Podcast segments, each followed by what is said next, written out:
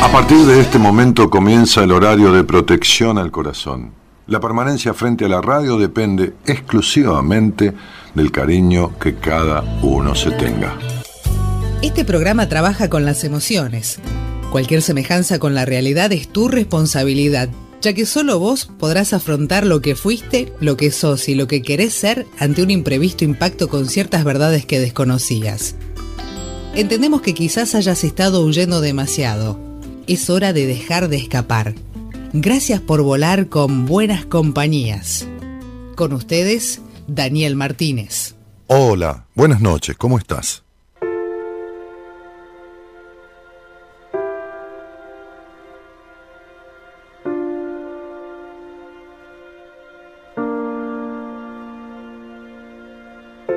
Yo necesito ganas, no querer ganar. Y si algún día perdiese mi miedo a perder, me duele haber corrido para no llegar. Ahora sé que el camino es la meta también. Ya me crecieron miedos que nunca eduqué. Y me sé las respuestas por no preguntar. Ya sentí como nadie cuando tuve el bien. Y lloré como todos cuando algo se va. Nadie te enseña a ser fuerte, pero te obligan. Nunca nadie quiso un débil para confiar. Nadie te enseña los pasos en un mundo que te obliga cada día a poder levantarte y caminar. Donde fuiste tan feliz siempre regresarás, aunque confundas dolor con la felicidad. Y ya no seas ni tú mismo, pero pienses en ti mismo y eso matará. Y ojalá nunca te abracen por última vez. Hay tantos con quien estar, pero no con quien ser. Tan solo somos caminos que suelen torcer. Miles de complejos sueltos que debemos de vencer. Ojalá si te aceptasen por primera vez y entendiesen que es que todos merecemos bien. Que no existe una persona que no deba de tener, ya que somos circunstancias que nunca elegimos ser confianza nunca volvió con el tiempo y el fruto de mi vida no se basa en lo que tengo y si todos los instantes pudiesen pasar más lentos, ¿acaso dudarías esta vez en el intento? Y si entendiésemos que sí somos perfectos. Me gustaría, ¿qué tal? ¿Cómo están? Buenas noches a todos. Me gustaría que esta canción que abre la semana de Buenas Compañías, este, más allá de que la escuchemos, porque muchas veces nos pasa que que oímos pero no escuchamos. Nos pasa, nos pasa a todos los seres humanos. ¿no? Muchas veces eh, oímos la melodía de una canción, oímos parte de la letra, pero no escuchamos el significado. Este, entender no es comprender. Saber no es conocer. O mejor dicho, conocer no es saber, perdón. El conocimiento no es sabiduría, el conocimiento es conocimiento. La sabiduría tampoco es saber todo. Entonces, eh, eh, quisiera, cosa que no hago habitualmente, qué sé yo, no sé la A porque no se me ocurre, este, eh, mucho reflejo ¿no? en la pantalla, pero es que hay mucha luz aquí, tengo dos computadoras, tengo un, fondo de color en una pantalla de televisor y, bueno, nada, dos celulares acá, hay de todo, bueno. La canción dice, yo necesito ganas, no querer ganar. Necesito ganas, no querer ganar. Y si algún día perdiese mi miedo a perder, me duele haber corrido para no llegar. Ahora sé que el camino es la meta también. O sea, ¿a dónde quieres ir? Hoy hablé con, mucha gente, este, un par de entrevistas de las que suelo dar martes, miércoles y jueves, eh, algunos pacientes, o una persona que me envió mi médico, que ustedes lo conocen, va, algunos de ustedes porque tuve una charla con él al aire, hicimos un programa juntos no, es mi médico, yo no lo compré, no es posesión mía, es el médico con el cual me atiendo.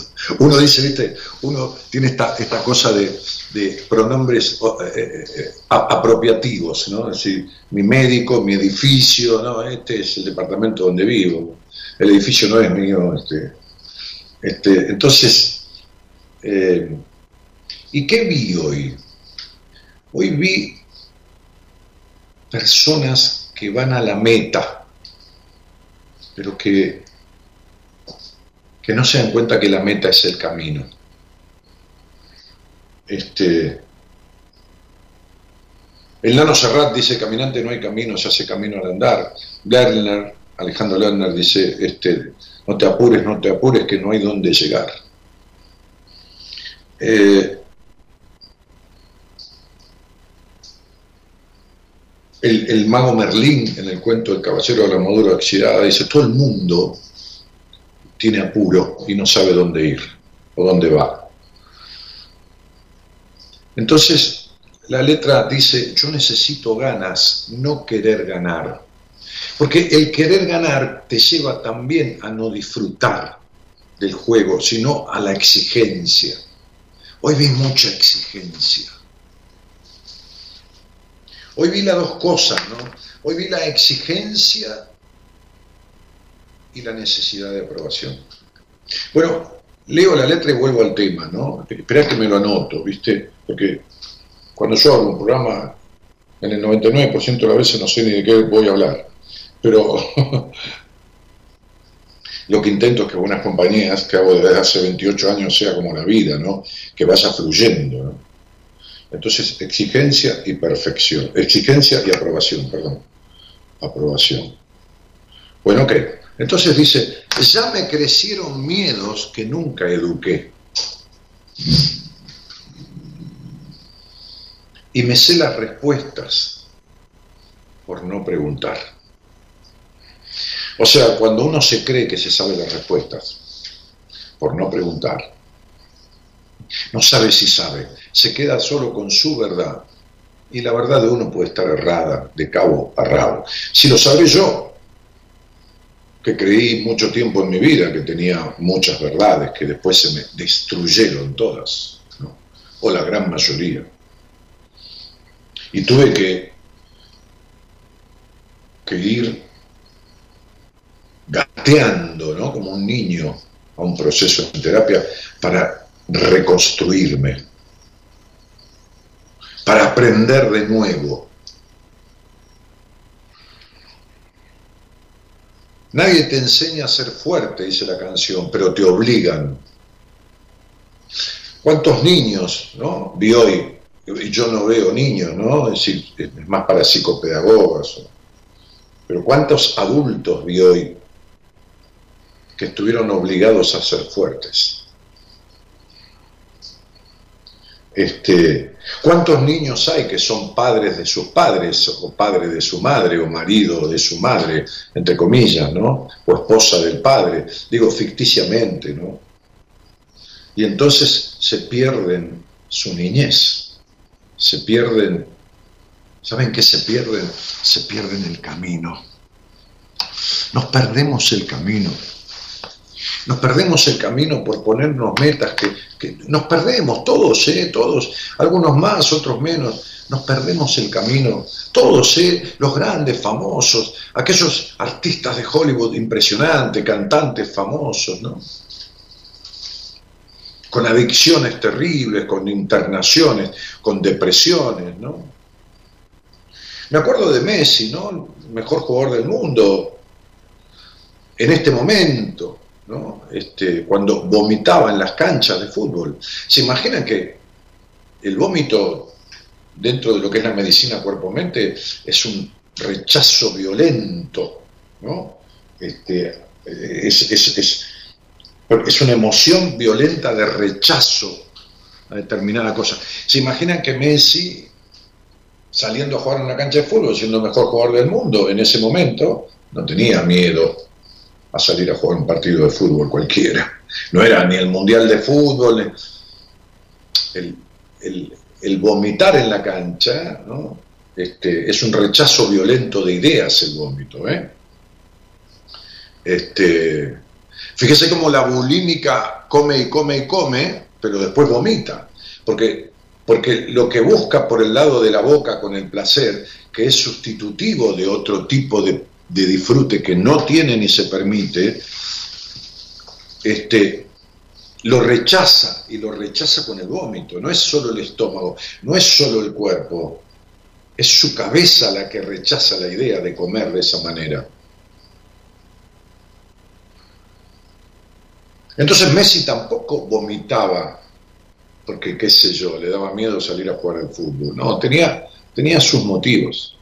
Y por supuesto que el club de fútbol, uno de los más importantes del mundo, le puso algún terapeuta y Messi pudo vomitar las verdades ahí en terapia. Aquellas que eran simbolizadas con el vómito alimenticio este, o flemático, porque a veces vomitaba flemas, porque tenía cuestiones que rechazaba violentamente. Cuestiones que tenían que ver con, con otras cosas, no con el fútbol en sí de jugar. Pero, digo, eh, vi mucha gente, hoy vi gente obligada a ser grandes, y, vi gente con, esta cuestión de bueno, a ver, la canción sigue diciendo, nadie te enseña los pasos en un mundo que te obliga cada día a poder levantarte y caminar. Donde fuiste tan feliz siempre regresarás, aunque confundas dolor con la felicidad. Ojalá nunca te abracen por última vez. ¿Y sabes qué diría yo? Yo diría acá, ojalá nunca te abraces por última vez. ¿Cuándo crees que te abrazaste por última vez? Y no digo de abrazarte así, que, también está bien. Digo de abrazarte, de contenerte, de... ¿Viste cuando uno abraza a un niño? A veces yo hablo con un adulto bueno, siempre hablo con adultos en el sentido de, mi profesión, pero, pero digo, a veces, a veces en alguna de esas charlas, voy a correr la computadora que estaba leyendo de aquí la canción, este, eh, en esas charlas a veces hablo con alguien que tiene 20, 30, 40, 50, 60, no importa.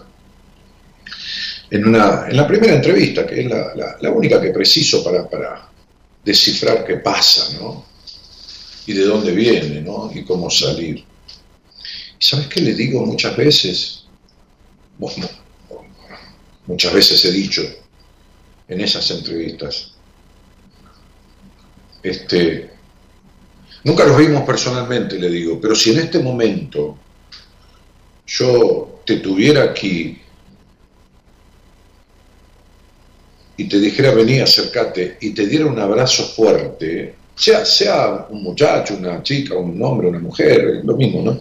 Te diera un abrazo fuerte, te pondrías a llorar como un niño o como una niña.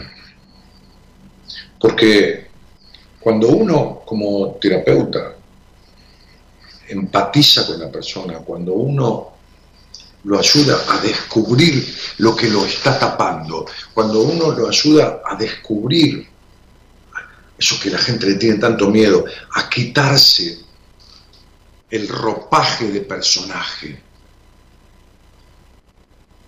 Entonces está el niño desvalido, entonces está el niño abandonado, entonces se aparece el niño abusado, el niño, digo niño, niña, es lo mismo, el niño, la niña golpeado, el niño o la niña no elegido, el niño o la niña desconsiderada, el niño o la niña no protegida, el niño o la niña sobreprotegido, el niño, en definitiva, el niño abandonado, el niño desvalido, el niño anclado en el pasado, con un adulto que es un personaje distante del niño y entonces está vacío el presente, o miedoso. ¿Vieron cómo son los chicos?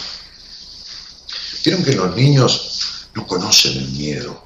Empiezan a descubrir el mundo jugando. Descubren el temor.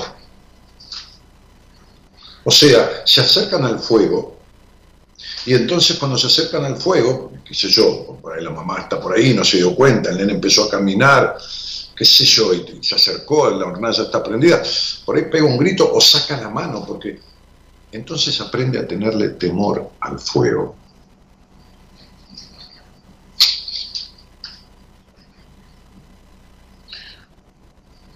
Los miedos, que son los que paralizan, son infundidos. Los miedos vienen de afuera. Los, miedos vienen de lo, de lo epigenético, es decir, de lo que conforma, de lo que forma con lo externo y lo interno la personalidad del individuo. Y esa personalidad se conforma, como suelo explicar, con la familia donde uno se cría y en la sociedad donde uno se cría. Esta familia y esta sociedad que son la primera escuela de la vida, meten miedos, porque naturalmente el ser humano aprende a tener temor, es decir, respeto a ciertas cosas.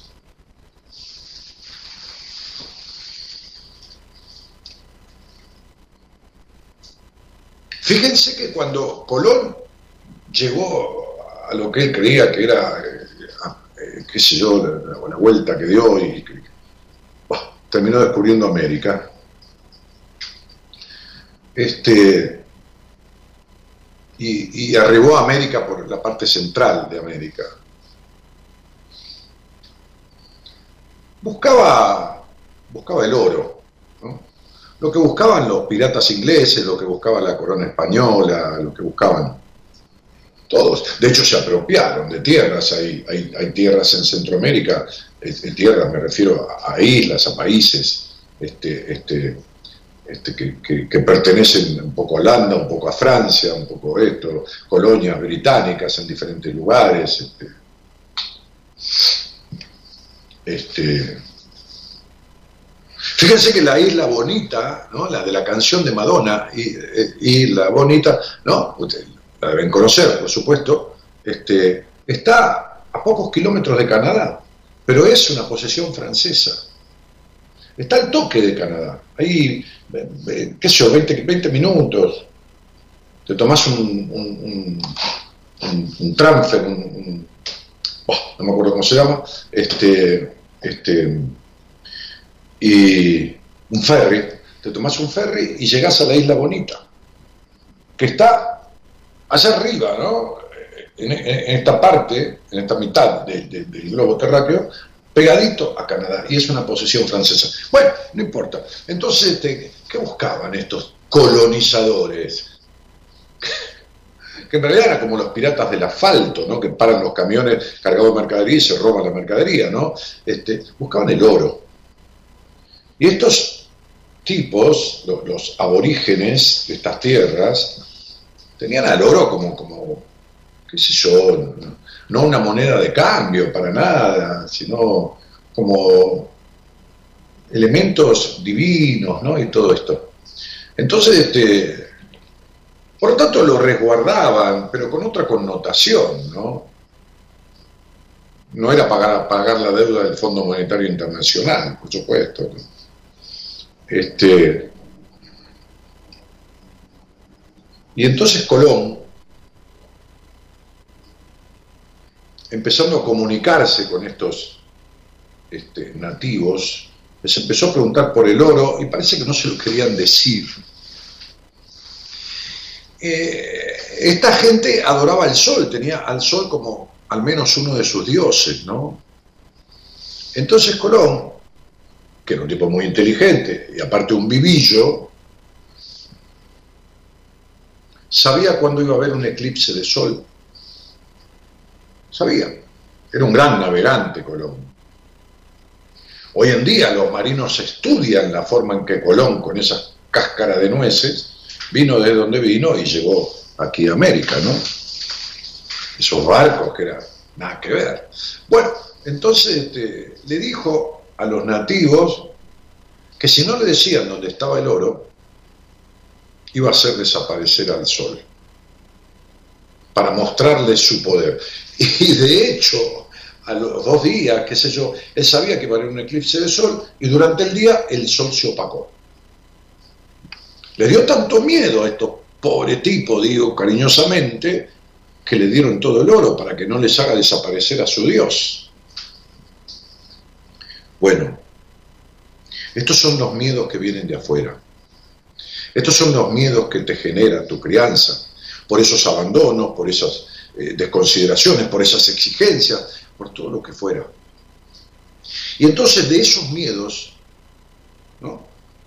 que surgen de esta canción, en, alguno de sus dichos, de esos miedos arranca esto, de lo cual yo suelo precisar tanto, ¿no? que es la exigencia y la necesidad de aprobación. Y hoy le decía a un muchacho que atendí, que me escucha hace años, pero que pidió una entrevista conmigo y le tocó su turno hoy, como, como a una mujer también, que, vi después, después de él. Pero le decía a este muchacho que, un día dije una, frase aquí en el programa, un esbozo de idea más que frase, que me gustó mucho, que me gustó mucho. Por eso la recuerdo, porque muchas veces no, recuerdo lo que digo, porque es espontáneo, pero dije, así como hay un código penal, una ley que establece castigo para un ser humano que transgrede la ley, y determinados castigos que son proporcionales a la transgresión de la ley, que puede ser cruzar un semáforo en rojo desde eso o, hasta matar a alguien.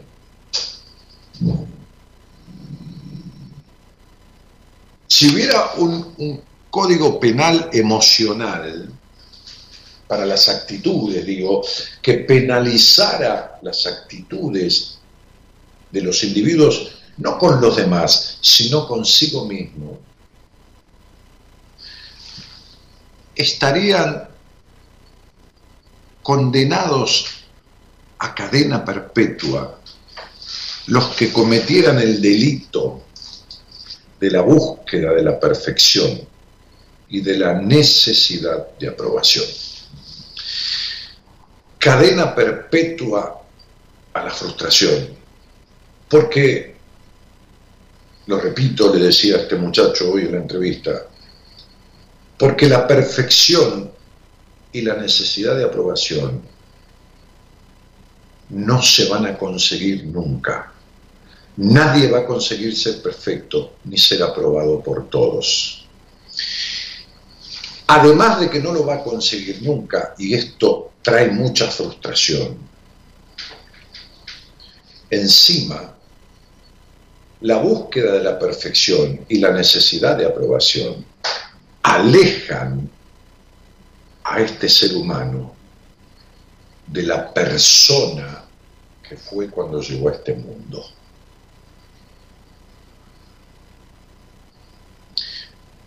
Los que quieren poder con todo, los que quieren ser perfectos, los que viven pidiendo perdón, como el posteo que hicimos hoy, perdón, ya no saben ni por qué, pero piden perdón todo el tiempo.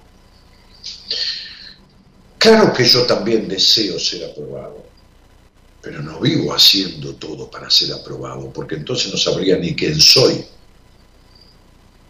Hoy decía en una entrevista este, a una de las personas que, que traté, con las cuales conversé, imagínate si yo tuviera que pensar en qué tengo que decir en mi programa para dejar a todo el mundo conforme y contento. Imagínate que es imposible cuando yo hago una charla de apertura, cuando hago un comentario, cuando hablo con alguien, cuando puteo, me enojo, o esto, o lo otro, sale alguien al aire, tiene 10 años de terapia y está con un psicólogo y está peor que nunca, hace 10 años, y puteo y digo que el psicólogo es un inservible, un tarado, un ignorante de la psicología Imagínate que hay gente que le debe molestar que yo diga eso, y hay otros que deben estar conformes. Pensar si yo tuviese que pensar en que todos estén de acuerdo, en que todos estén conformes con lo que yo voy a decir. no puedo decir nada. No puedo decir nada. Porque ¿cómo hago para poner contento a todo el mundo? Si como digo siempre, ni Dios logra que todos crean en Él. Entonces lo que quiero decirte es que más que reparar, más que, más que fijarte en los errores que cometes con el mundo, con tu papá, con tu marido, con tu mamá, con lo que, que está bien tener en cuenta, por supuesto, que está bien pedir disculpas, por supuesto. Fíjate en los errores que cometes con vos mismo, con vos misma. Fíjate cuánto de uno a diez querés ser perfecto. Cuánto de uno a diez necesitas como un adicto la aprobación de los demás, que tampoco te llena. Porque si nueve te dicen muy bien, muy bien, y uno solo te dice, qué horrible eso, o, nada que ver, o no me gustó, listo, es suficiente. Es suficiente para que te derribe lo que los otros nueve te aprobaron. Entonces digo,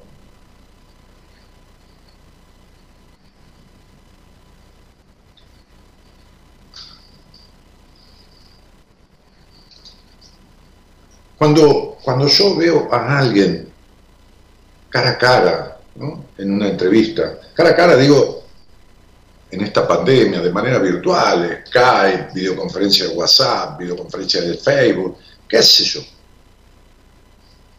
Y empiezo a, a desarmar en la conversación esa estructura y le empiezo a decir, esto pasó por tal cosa, esto te sucede por tal otra, y empieza como, como a aflojarse, a distenderse, y se le caen las capas que lo cubren, las capas de la mujer perfecta, o las capas del hombre, este, esto, lo otro.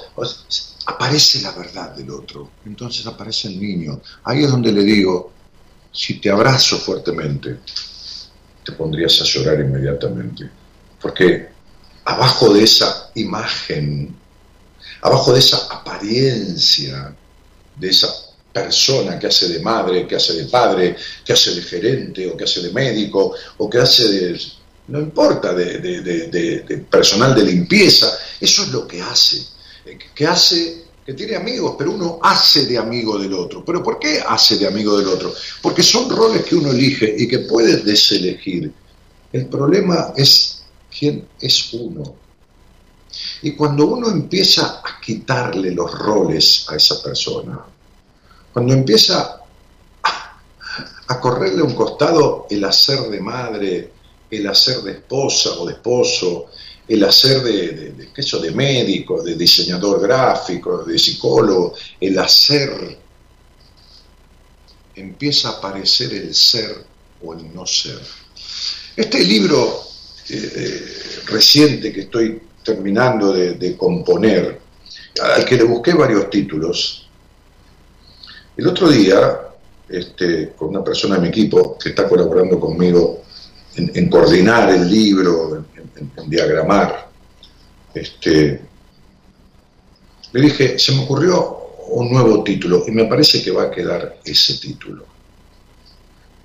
Porque había pensado en tus respuestas cuestionadas, en, varios, en varios eh, o tus cuestiones respondidas, este, en varios títulos, pero este, eh, que viene de una frase, arranca de una frase de Shakespeare, ¿no? que es el ser o no ser. Este, Shakespeare dice en una de sus obras, ser o no ser, esa es la cuestión. Y es tremendo esto, porque el problema es el ser, el problema es quién sos, no lo que haces. Entonces yo creo que le voy a poner al libro, que próximamente estará ahí a disposición, en, formato virtual, de ebook, le voy a poner de título Ser o no ser, esa es tu cuestión. Porque el ser o no ser, esa es la cuestión, no es la cuestión. No es que estoy criticando a Shakespeare, por Dios, es que estoy al contrario, utilizando una frase maravillosa que es ser o no ser. San Martín, nuestro máximo prócer, junto a, Belgrano, decía, serás lo que debas ser y si no, no serás nada. Entonces, ser o no ser se va a llamar mi libro. Ser o no ser, esa es tu cuestión. No importa lo que los demás quisieron que vos seas o cómo vos seas, importa lo que vos decidís ser. Y cuando llega el momento en que vos podés decidir ser, ahí empiezan a jugar los miedos, la necesidad de perfección y la necesidad de aprobación. Porque la necesidad de ser perfecto y la necesidad de ser aprobado provienen de los miedos. Ser o no ser, esa es tu cuestión. Buenas noches a todos y gracias por estar.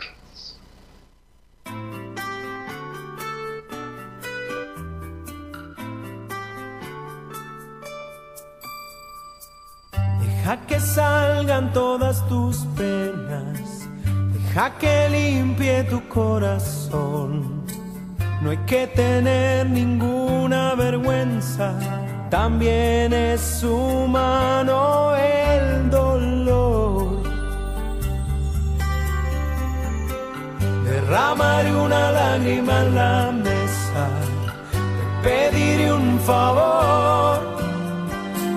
Hoy ya no puedo darte mi entereza, dame tu hombro y tu silencio hoy. Quiero cantar una canción que le haga bien a mi alma. Quiero largar toda esta emoción sin tenerle miedo a nada. Pero no te apures, no te apures. No hay donde llegar. No te apures, no te apures. No hay donde llegar. Le pediré al destino las respuestas o le preguntaré a Dios si este camino está cubierto de piedras o simplemente es uno de esos días que mejor me voy. Quiero cantar una canción que le haga bien a mi alma.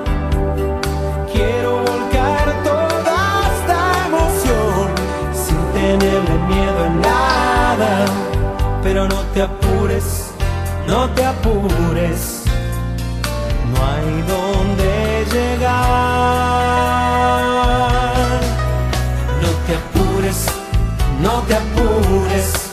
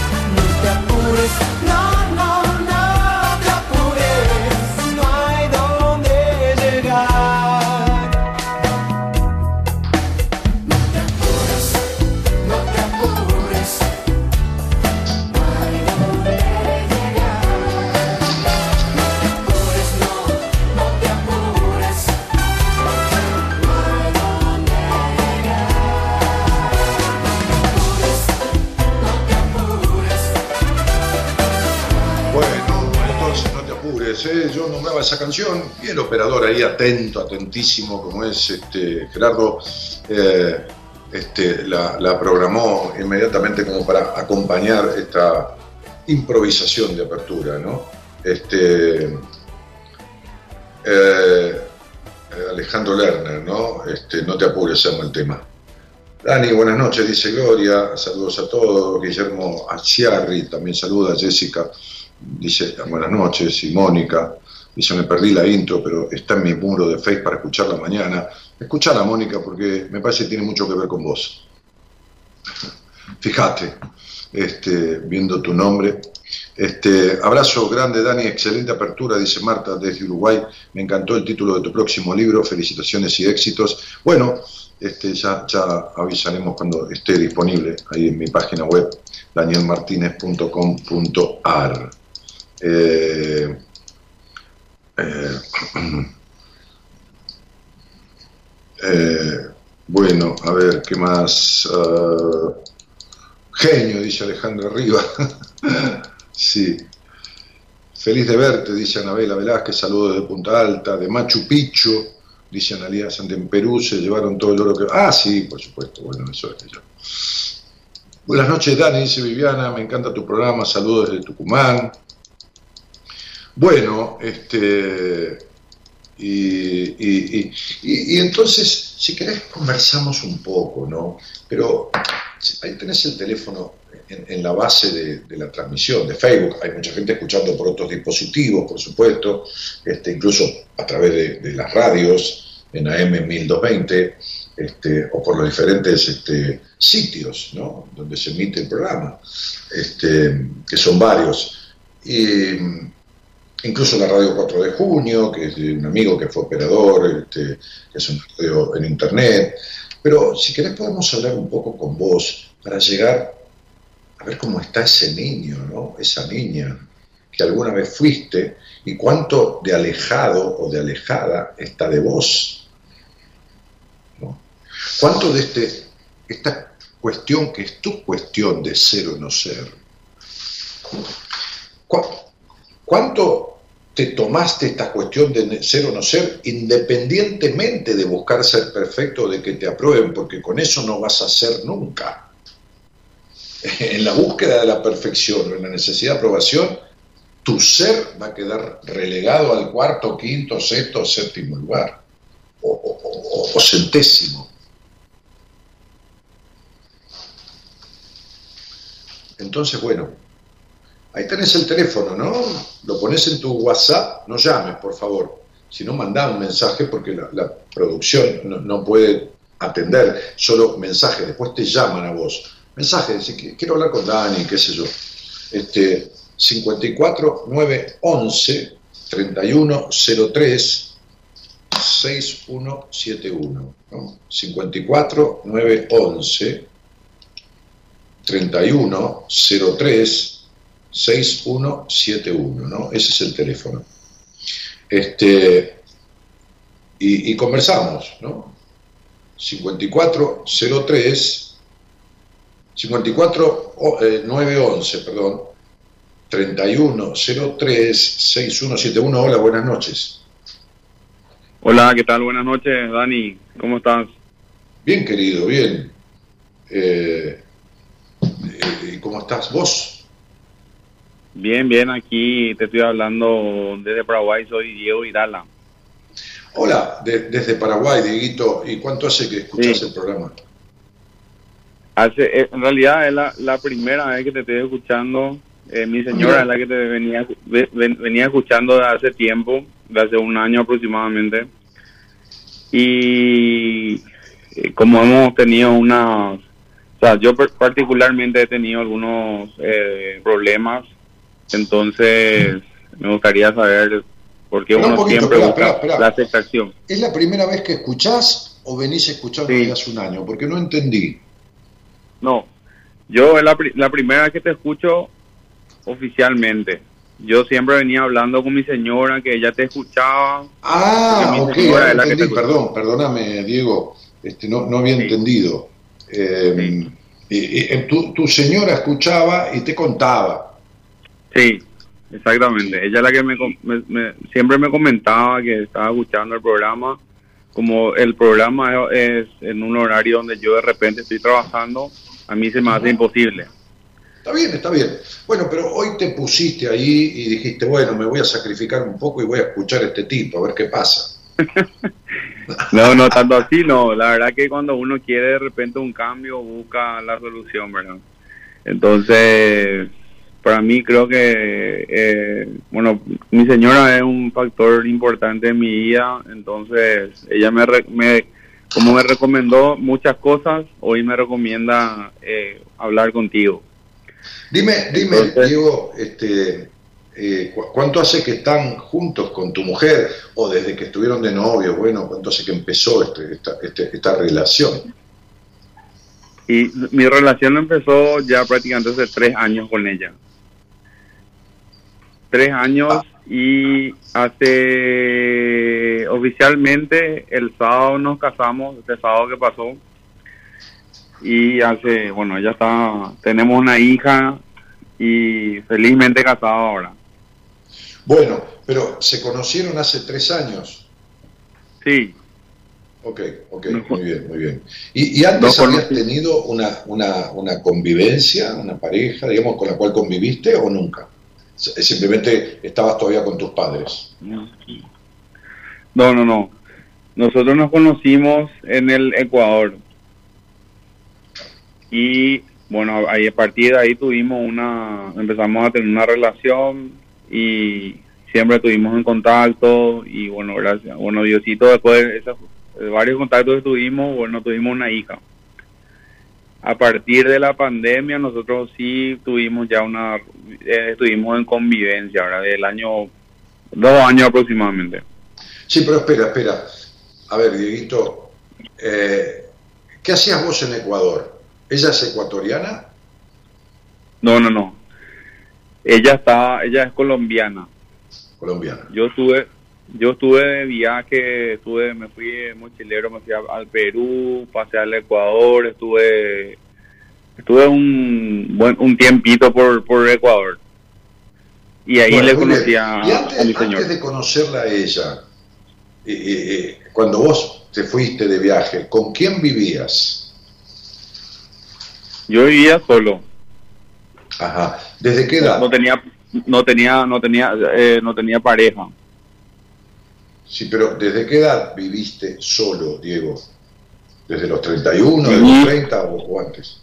No, yo viví solo, eh, mis padres viven todavía, pero yo viví en, en- estaban, traba- o sea, están trabajando en el, en, el, en el exterior. A partir de los 18 años yo viví solo. Ah, ok. Bueno, ¿a- y, y- y a qué te dedicas? Digo, formalmente en tu trabajo. Yo estoy trabajando para el Estado aquí en Paraguay. Bueno, muy bien. ¿En el área de salud, en el área de seguridad, en el área administrativa? ¿En qué área? En el área administrativa. Ok, en el área ok. administrativa. Bueno, Diego, ¿qué te trae a la charla conmigo? Porque, a ver, el tema es que nunca me escuchaste, es que está bien, hay gente Sí. que me escucha por primera vez o le recomiendan y me llama, este, pero eh, una cosa es que alguien te cuente de mi programa y otra cosa es que vos lo vivas. Pero, ¿qué es lo que te trae a la conversación conmigo? No, como, bueno, justamente nosotros estuvimos hablando con mi señora de unos, unos problemas que venía teniendo, o sea, que vengo teniendo, y uno de ellos es este tema que hoy tocaste, ¿verdad? Que el, el, por qué uno siempre busca la aceptación de las personas. Ajá, Y yo tengo ese problema, que ajá. yo hace, no sé, tal vez desde chico y nunca me di cuenta, pero ya uno de grande de repente siente más eh, ese tipo de, de situaciones, ¿verdad? Entonces, eso es lo que me motivó a mí hoy a estar con mi, mi señora está acá a mi lado. Y, y bueno, desde que, desde que te escuché me, me, me, me llamó la atención ya los temas que estabas tocando. Y, y la verdad, bueno, no me arrepiento de, haber, de, de que de trasnocharme para, porque aquí ya van a ser las 12. Bueno, vamos a ver si, si descubrimos. Mira, eh, nosotros, vos, yo, todos los que escuchamos y el resto del mundo, somos seres únicos, únicos. Nadie es igual. Es decir, somos iguales, parecidos, similares, pero no idénticos, ¿no? ¿Viste, ¿Viste que uno dice, uy, es igual a un amigo que tengo, es igual al padre? es- Una cosa es igual, otra cosa es idéntico. No hay un ser humano idéntico al otro. Entonces, de hecho, es muy simple, yo lo he escrito en varios de mis libros como una referencia, uno tiene una yema de un dedo eh, en donde apenas un centímetro de piel, que es la huella digital, lo separa de miles de millones de personas. Todos tenemos, es muy loco, ¿no? Si uno se pone a pensar que 7.500 millones, 7.500 millones, viste, uno si tiene que hacer 100 dibujitos diferentes de huella digital, no le sale, ¿viste? Pero, pero 7.500 millones de personas tienen 7.500 millones de dibujos diferentes de huella digital. Entonces, así Claro. como cada persona es única, también en, en- en- la estructura psicológica de la persona juegan muchos factores. Yo voy a tratar de simplificar un poco esto, este, porque bueno, después uno puede ir en profundo, en detalle y todo lo demás. A ver, cuando un niño nace en un hogar, no, importa si es con su propia familia, si es adoptado, si es, eh, si es criado en una institución del Estado porque alguien lo abandonó en, en la puerta de un hospital, no importa. Eh, eh, es la crianza que tiene. Este, este, a- hay niños adoptados o criados en una institución que están mucho más estables emocionalmente que un niño que se crió con su familia, ¿no? Que, que- que algunos, no, no que todos. Eh, Por, por eso que cada caso es único. Pero eh, en Claro. este caso, este niño que, que vos fuiste, este, Sí. y, y- y se- que, seguís, que seguís siendo en conductas vinculares, porque, porque cuando eras chico te hiciste grande, pero ahora que sos grande sos aniñado, ¿viste? Porque tuviste po- po- poca infancia, ¿no? Un hogar medio, medio, medio ahí, medio donde el niño, mucho niño no pudo ser, ¿viste? Porque el hogar era bastante gris, ¿viste? Bastante. Entonces, digo, este niño se crió sin ser escuchado. ¿no? Eh, cuando un niño eh, no es escuchado, a, ver, te voy a hacer una pregunta. ¿Quiénes vivían en tu hogar cuando, cuando, cuando tú tenías 8, 10, 9, 7, 10 años, 11? ¿Quiénes vivían allí? Cuando yo tenía siete años, vivía al lado de la, o sea, vivía en una casa grande que estaban dos familias, tres familias, con, mis con mis abuelos vivía prácticamente. Bien, pero tus padres estaban. Sí, sí, mis padres no, no, no son separados, estaban juntos. Bueno, pero por eso estaban juntos, estaban los abuelos, estaban tus padres, pero había hermanos, Tengo, sí, tengo, yo soy el mayor, somos tres. tres. Muy bien. ¿Quién fue, el, eh, si, si es que vos sentís este, un poco diferencias, quién fue el que fue el elegido de tu mamá? Mi hermana. Muy bien. ¿Y quién fue el elegido de tu papá? Y en teoría, yo, ¿verdad? Pero creo que mi hermano menor, siempre, por más que hizo más travesura que yo, él al final fue el más consentido. Ok, quiere decir que vos, de tres que fueron, no, no importa si fue así en la realidad. Suponte que yo miro la película de tu vida y digo, no, este chico Diego está equivocado, no, es así, eh, él fue el elegido. Lo que importa es cómo cada uno recibe las cosas. No importa lo Sí. que le den, importa cómo lo recibe uno, ¿se entiende? Entonces, si, si vos sentís que tu madre eligió a uno y tu padre, que en teoría vos, pero eligió a otro, el no elegido fuiste vos. Entonces, el no ser elegido hace que uno diga así, desde el inconsciente, ¿no? Diga, si mis padres no me eligieron, que son mis padres, ¿Qué tendré que hacer yo para que la gente común, que no me conoce, me elija? Entonces uno empieza a vivir como sacándose la piel, porque vos de chico, no sé si te diste cuenta, hiciste mucho esfuerzo por ser querido como querías ser querido, pero esto no te sucedió. Sí, Estabas atento al deseo ajeno de esa madre, de ese padre. Y vos tenés un resentimiento con tu padre, que no es rencor, es como si fuera una sensación de cierto, viste, como digo siempre, es como si alguien te toca en la espalda apenas, hola, ¿qué haces, Diego? Y vos, uy, uy, uy, qué dolor, qué dolor. Y uno te dice, pero Diego, si te toqué apenas, y, y vos le contestás, no, es que tengo un dolor hace 30 años, si no me tocas no pasa nada, pero si me tocas me duele. Bueno, si yo te toco en tu padre, a vos te duele. ¿Entendés lo que digo? Es resentir, Sí. es volver a sentir. ¿Me explico? Sí, sí, sí.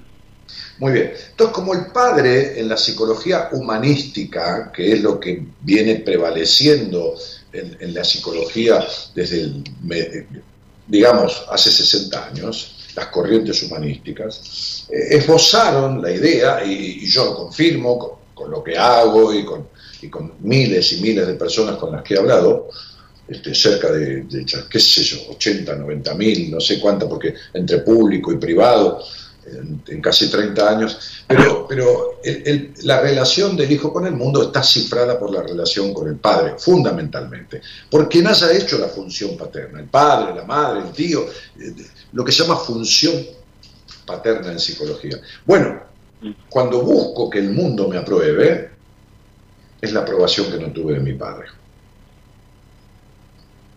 Sí. Estoy Pero- queriendo que el mundo me quiera para sustituir lo que mi padre... Pero esto no se arregla ni que todo el mundo, ni que todo el mundo te quiera, porque el problema está para atrás, no allá adelante. ¿Me explico, Diego? Sí, sí, sí, entiendo, entiendo, Ani. Pero te quiero hacer una consulta ahí. A ver, si me escuchas. Te escucho, claro. Sí. ¿Cómo, cómo yo sé? em, lo que pasa es que últimamente a mí me, me, me afectaba mucho eh, cualquier tipo de situación. Yo siento mucho eso ahora últimamente en la salud. No, porque, porque se te acabó el tiempo. me Desde que, desgasta. cum- desde que cumpliste 31 años y sobre todo desde el año pasado, es una etapa que rige tu vida, que está pidiendo que te encuentres con tus verdades, porque estás no sabiendo ni quién sos ni lo que querés, Diego, y tenés un estado de vacío existencial y de, y de, y de con una cuota de melancolía que no hay nada que te lo cubra, porque siempre que pensás que vas a ser feliz con lo que te falta y cuando lo tenés tampoco te hace feliz. ¿Está claro? Sí, así mismo. Sí, ya sé que es así mismo. ¿Y, y qué, qué, qué puedo hacer? No, no, no, no, ¿Qué- no, no me vayas a preguntar qué puedes hacer. Porque siempre pensaste en las soluciones mágicas. Y siempre pensaste en arreglarte y en poder todo con, solo con todo. Porque es tanta tu necesidad de aprobación y de poder con todo, que te quedaste solo por querer poder con todo, igual que cuando eras chico que te sentiste solo. Entonces, este tipo estructurado, prejuicioso, controlador que sos, y que quiere poder con todo, también pide soluciones mágicas, como cualquier niño. Y no existe la solución mágica. Hace 35 años que vos estás afectado de esto. Y no se arregla en una conversación de radio. Si yo tuviera la solución mágica, la pastilla mágica, pero me siento en la puerta de mi casa. Como tengo tanta gente que cree en mí, que es mi mayor capital, que cree en el sentido que me tiene confianza, que el mundo está en la crisis que está, porque hay una crisis de desconfianza. Sin embargo, yo, Yo- mi, mayor, mi mayor capital es la confianza de la gente. Si yo dijera al aire que tengo la pastilla de la solución mágica, al otro día habría una cola de cientos o miles de personas en la puerta Claro, de mi casa o de mi consultorio. Porque la gente, las personas, me creen. Porque he hecho muchos líos en mi vida, sobre todo con mi vida, no con la de los demás. Pero la única cosa que no hice nunca fue estafar. Entonces, porque no me sale, porque no, no, no, porque me da culpa de de solo pensarlo. Entonces, Dieguito, lo que viene jodiéndose durante 35 años no se arregla en una conversación al aire, ni lo vas a arreglar vos. Vos sos empleado del Estado, podrás ser muy capaz en eso, podrás ser muy capaz en otra cosa. Fíjate que estás en el Estado trabajando, en el Estado que se llama Estado paternalista, ¿no? Porque es como el trabajito seguro, como si fuera el padre que te asiste en tu casa y trae el dinero y todo lo demás, el trabajito para toda la vida. Sin embargo, de empleado público no tenés nada. No viniste a esta vida para tener ese tipo de trabajo. Viniste a esta vida otra cosa, a madurar, a dejar de ser hijo, porque vos sos fundamentalmente hijo. Por eso cuidado, cuidado con que tu señora sea tu mamá, más que tu mujer y tu hembra. Porque tenés grandes problemas con eso también. Entonces, digo, es hora de que vos te sientes con alguien, que si querés en algún momento te lo puedo recomendar, sugerir, hacer lo que quieras, y te sientes Claro. y pongas los testículos, o, o los huevos, como quieras decirle, y te sientes y digas, eh, ¿a, a qué viene? Y vos le digas, vengo a crecer. Ya. Entonces, Madurar se madura cuando se deja de ser únicamente hijo. Y vos todavía sos únicamente hijo. No importa si, si tenés una esposa, que me parece muy bien, este, y que será buena mujer. No importa si tuviste un hijo. o sea, emocional, eso es lo que haces. Haces de marido y haces de padre. Pero vos sos únicamente hijo todavía. Porque sos en, en un 95% lo que tu, tu hogar dejó en vos y lo que tus padres criaron. ¿Está claro? Entiendo. Con lo bueno y lo malo. Con- con- con- con- o con lo bueno y lo no bueno. Con lo bueno y con las consecuencias de lo no bueno. Entonces hay que quitar eso. Hay que quitar algunas cosas de encima. Y eso es una tarea que, que bueno, que, que- que- lleva un tiempo. No, no- no- no- hay manera de arreglarlo en un día ni en una conversación. ¿Me explico? No, no, claro, entiendo. Eh, yo Claro, que- porque aparte específicamente hay- te hay quiero- algunas te quiero hay hacer algunas una- otras cosas que hablar más personales y más íntimas. Exactamente. Una cosa te, te quiero comentar, a ver si no no no no no quiero la solución salomónica, pero eh, me gustaría entender por qué eh, específicamente me da que eh, cuando yo comparto y específicamente cuando tomo bebidas llega un momento donde no me controlo y siempre quiero arrastrar un problema eh, con alguien, con cualquiera. Con cualquiera. Dieguito, vos estás muy enojado de tu historia, tenés mucho agresividad afuera porque tenés mucha tristeza adentro. Y yo te aclaro una cosa, tenés tanto grado de insatisfacción, porque no hay niño en vos, sos un tipo controlador, contenido, tanto grado de insatisfacción que aunque hablemos dos horas, te vas a quedar con que algo faltó. Es mucha información por el momento, Diego, la que te di. ¿Está claro? Vos sabés que sos un tipo eternamente insatisfecho. Es más, mira, te voy a decir una cosa. Es muy difícil que tengas amigos. Amigos de verdad. ¿Cierto? Sí. Y Muy celoso y posesivo y controlador. Entonces, Dieguito, hay que arreglar algunos quilombitos en vos, porque tenés varios jugadores. ¿De qué cuadro sos en Paraguay? De Cerro Porteño. Ah, de Cerro, un, un Sí. equipazo. Bueno, este, tenés varios jugadores que sirven mucho, pero están mal puestos en la cancha. ¿Entendés lo que te digo, no? Ya, entiendo. Te mando un abrazo. Genial. Un placer hablar contigo, Dani. Te mando un abrazo y... Chao, campeón. No dejes esto así porque se, se empeora, ¿eh? No, no va a mejorar solo, ¿eh? Se empeora y mucho. Ya, ya. Chao. Aprecio, gracias. Chao.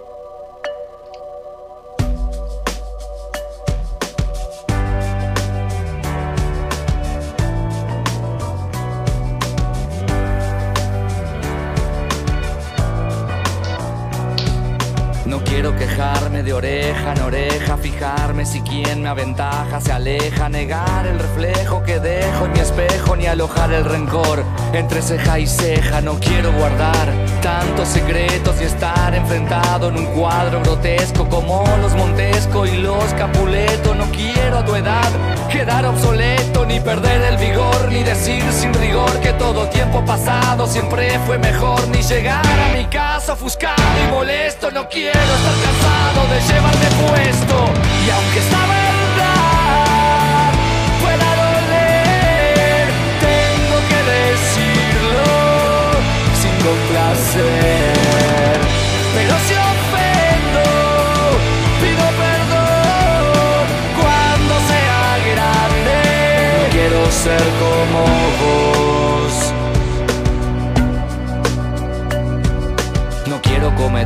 mismos errores ni creer que todos son estafadores. No quiero manejar tus mismos valores ni que cada día sea igual a los anteriores. No quiero no poder controlar mis enojos ni cargar esa tristeza en los ojos mojados y rojos, ajados y flojos. No quiero resignarme a hacer mis despojos ni echar con vehemencia la culpa a los demás de lo que es mi incumbencia y responsabilidad ni que me dejo probar que no pude hacer cuando tuve 23.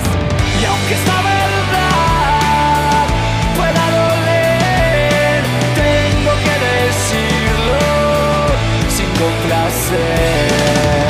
Pero si ofendo, pido perdón cuando sea grande. Quiero ser como vos. Entonces, no, te preguntaba si había llamado, Gerardo, o vi mal. No era por el tema, ¿eh? Creo que me dijiste. Ah, espero, está conectando. Bueno, Graciela Gómez dice, deja, deja el tema. Buenas noches, Dani, equipo oyentes, a dejar de escapar. Mirta Magnini dice, Dani, Gaby, equipo de oyentes, saludos para todos.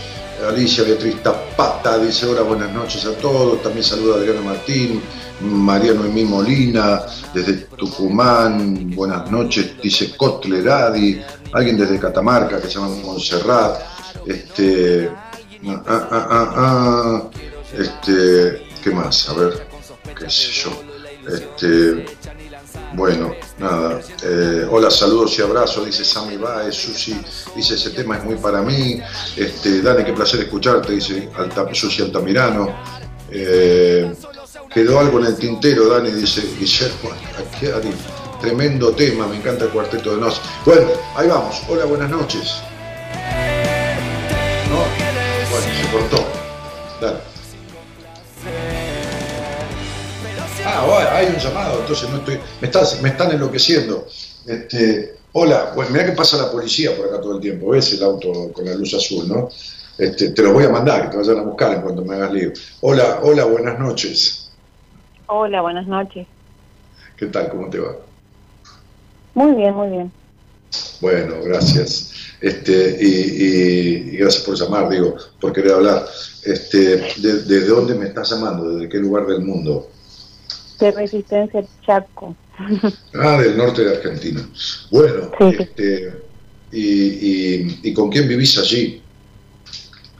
Sola, vivo sola. Ok, ¿y, y cuánto hace? Que vivo sola, sola hace 3, 4 años. ¿Y antes con quién vivías? Con amigas, o sea, con mi mamá. Después cuando decidí vivir sola, entre comillas, me fui a vivir primero con unas amigas y después sola. Ah, ¿Y, y a, a qué edad decidiste vivir sola, entre comillas? Eh, mm, 30 y algo, más o menos. A los 30. Ok. Miriam. Soy pésima con eh, las fechas, más o menos estimativo 30.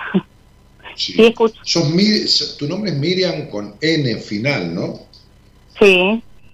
Sí, Miriam, eh, y, y- qué haces de tu vida? Digo, formalmente, ¿a qué te dedicas? Trabajo, trabajo en la en relación de dependencia, trabajo en un ministerio con, con el que se dedica a la atención de niños y familias, digamos, Ajá. y eso es mi vida oficial, digamos, Eh. después, ¿En, en- el área, en el área administrativa de, de ese, de esa función o en el área asistencial? asistencial. Ok. Eh, y, y trabajás con, con niños, eh, a ver, eh, ¿en qué sentido? Este, eh, ni- ¿Niños que están institucionalizados o, o con No. todo tipo de situaciones? ¿Eh? No, no, no. Nosotros brindamos atención a la familia de los papás que no tengan para pagar un jardín privado, por ejemplo, una es como una guardería, pero le van cambiando los nombres. Es como una guardería. Sí. Es para las mamás, los papás que trabajan y no tienen para, para pagar Ah, una entonces guardería. trabajás en el cuidado de los niños, de los padres que trabajan y no tienen dinero para, para pagar algo particular. Exacto. Y aparte se le eh, brinda atención a otros niños. Sí, escucho, eh. disculpame. Ok. Este. Y, y, y- y nos conocemos desde cuándo? El año pasado me habían hablado del programa, de, de vos, de- del programa, lo escuché un par de veces, digo par, varias veces lo escuché, pero por lo general lo escucho porque digo que no me duermo, eh, me levanto muy temprano.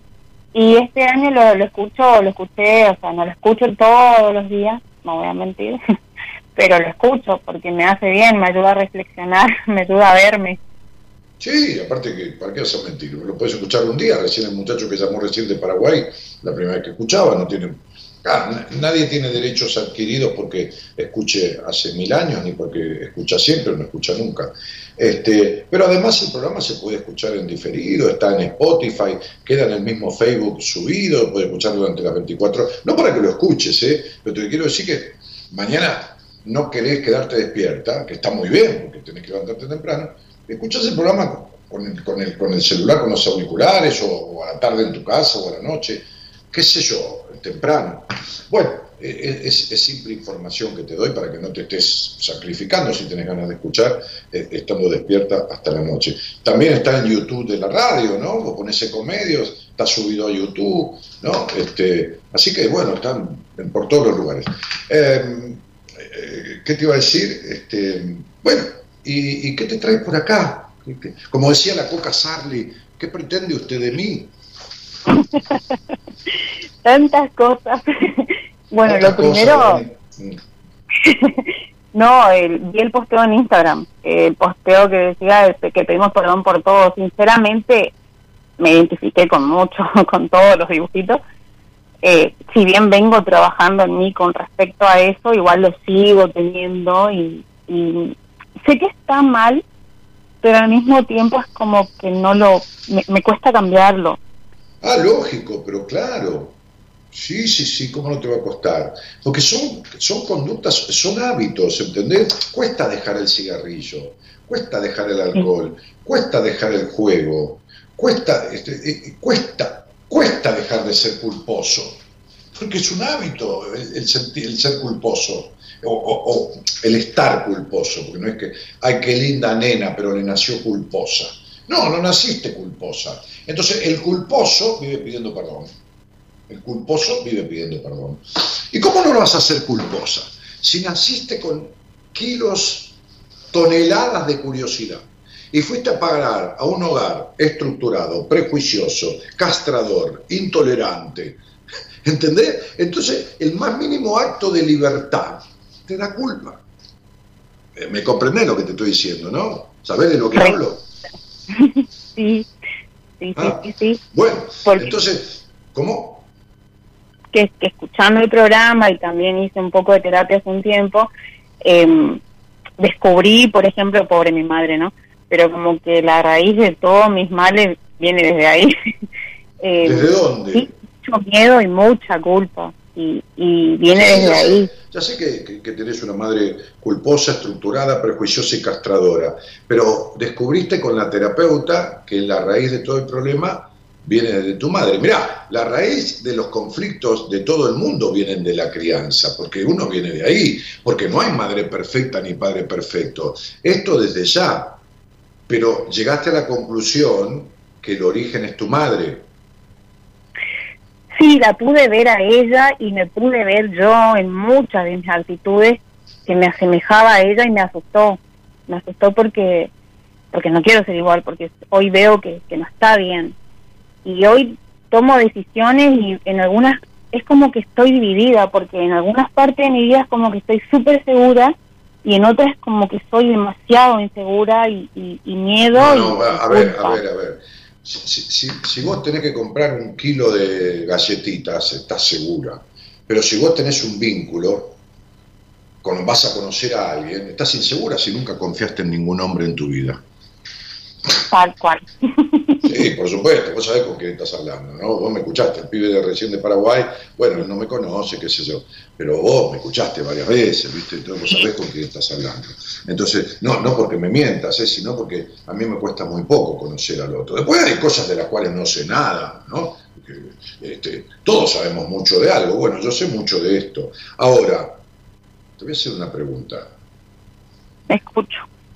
Vos naciste, tenías 10 años, más o menos 10 años y medio. ¿Qué pasó ahí? La verdad que no, no sé, pasaron muchas cosas en mi vida, pero a esa edad específicamente, no me acuerdo si era a los 10 o 12 años más o menos, que, que sí, que un tío quiso quiso propasarse, pero bueno, gracias a Dios no no pasó nada, reaccioné rápido y, y salí hacia la calle, digamos, ¿no? Sí, pero esa fue la única situación que tuviste de ese tipo, de, de, esa- de esas características. Sí, para mí, que yo recuerde, sí. Sí. Por- por ahí, Ahora por- te voy a hacer una pregunta. En ese hogar donde naciste, que estaban tu mamá y vos, ¿quiénes más estaban cuando eras chica? Y siempre fuimos mis cinco hermanos y mi mamá. Ok, O sea, somos ¿dónde cuernos estuvo tu papá? Porque acá no me aparece en ningún lado. Lo único que me aparece es una decepción de tu padre. Sí, él falleció cuando yo tenía dos años y medio, tres, para tres casi. Ok. Igual es como que yo cuando era chica fantaseaba y peleaba con mi mamá y le decía, si mi papá estuviera no pasaría esto. No, Sin lógico, embargo, porque hoy- lo que, pero no no hace falta que esté el padre, hace falta que haya alguien que habilite al niño hacia afuera. Y vos tuviste un hogar endogámico, con una madre endogámica, un hogar simbiótico, do- donde era como una simbiosis, todos ahí, pero a su vez sismático, porque nadie sabía un carajo de nadie. Entonces, digo, e- esta madre fue, pobre vieja, ¿no? Porque eh, fue infeliz ya de chiquitita tu mamá. Eh, eh, infeliz digo de no feliz, no, no, no, no, no infeliz de insulto. Tu- tuvo un hogar tremendo con algún abuso también, este, o quizás golpes, pero, pero que también son un abuso. Pero y, y- y la vieja, digo vieja en el buen sentido, no pudo resolver nada de todo esto. Y lo que dio es similar a lo que recibió.